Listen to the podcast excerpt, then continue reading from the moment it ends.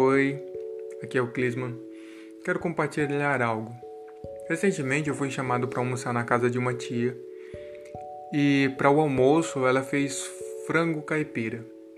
Eu peço perdão àqueles que me ouvem e que gostam bastante disso, mas por eu ter uma criação mais industrializada, digamos assim, é, comidas dessa forma não me agradam tanto o paladar. E ela concluiu o almoço, me chamou para almoçar e perguntou para mim: "Você come frango caipira?" Eu disse que sim. Então nesse momento ela ela ela ela me disse: "Ah, então não é você, é o seu irmão que não gosta de frango caipira". Eu falei: "Bom, não é bem assim. Eu disse que eu como, mas eu não disse que eu gosto. Porque gostar eu gosto de chocolate.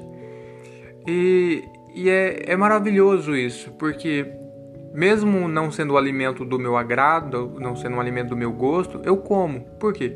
Porque ele vai nutrir, ele vai me dar sustância e ou seja, os seus nutrientes me serão úteis, mesmo sendo um alimento que eu não gosto. E eu acho extraordinário porque no momento que estamos em contato com Deus, no momento em que estamos em oração, estamos nos alimentar da palavra, tudo passa a ser visto através de um viés, de uma cosmovisão cristã. Então, nesse momento que eu disse isso para ela, eu acabei lembrando de um texto onde Cristo diz da seguinte forma: Como diziam os antigos, amai os vossos amigos e odiai os vossos inimigos, eu, porém, vos digo: Amai os vossos inimigos e orai por aqueles que vos perseguem. Eu não sei se só eu que tenho essa, essa natureza adâmica, mas eu não acho gostoso isso. Para mim não é, sabor, não é saboroso porque é uma palavra um pouco rude a, a, digamos, essa minha carne caída. Porque o meu desejo não é amar o meu inimigo, não é orar por aquele que me perseguem. E a palavra é maravilhosa porque ela diz para mim amar o meu inimigo. Olha que maravilhoso isso. É amar de fato, amar o, o, meu inimigo e orar por aquele que me persegue. Ou seja, alguém que me persegue, eu devo orar por este. Ao meu inimigo, eu devo amá-lo.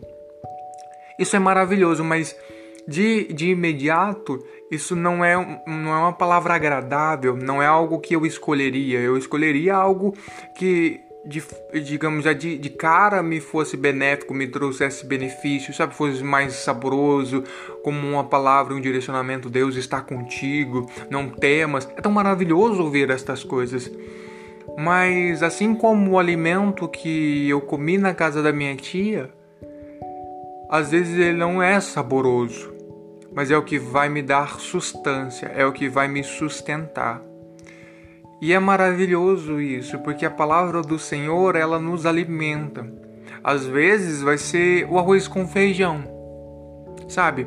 É, não é, é aquela lasanha de, de fim, final de semana, mas é um alimento que me sustenta nos meus dias. Então, aí a necessidade extraordinária de alimentar-nos é, todos os dias da palavra de Deus. Muitas vezes a palavra vai ser dura, não vai ser uma, uma, uma palavra saborosa de, de, de se ouvir, mas ela é necessária para que para que o nosso corpo espiritual, digamos dessa forma, possa se, se possa permanecer saudável, assim como o meu corpo natural precisa de precisa de nutrientes para se manter de pé, para se manter bem, saudável, assim também o meu homem interior, esse, digamos, esse homem espiritual, ele precisa estar a se alimentar, mesmo que esse alimento não seja aquele alimento que eu gostaria muito de comer, mas é aquele alimento que vai me sustentar nos meus dias.